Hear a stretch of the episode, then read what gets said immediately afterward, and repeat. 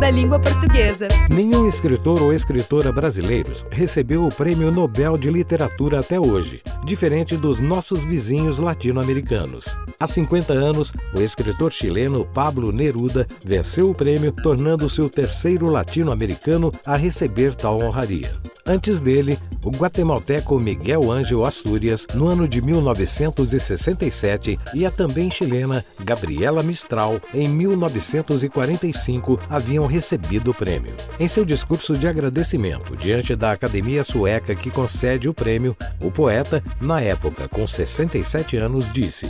Tenho expressado frequentemente que o melhor poeta é o homem que nos entrega o pão de cada dia, o padeiro mais próximo, que não pensa que é Deus. Para mais informações, acesse museudalinguaportuguesa.org.br. Apoio CBN.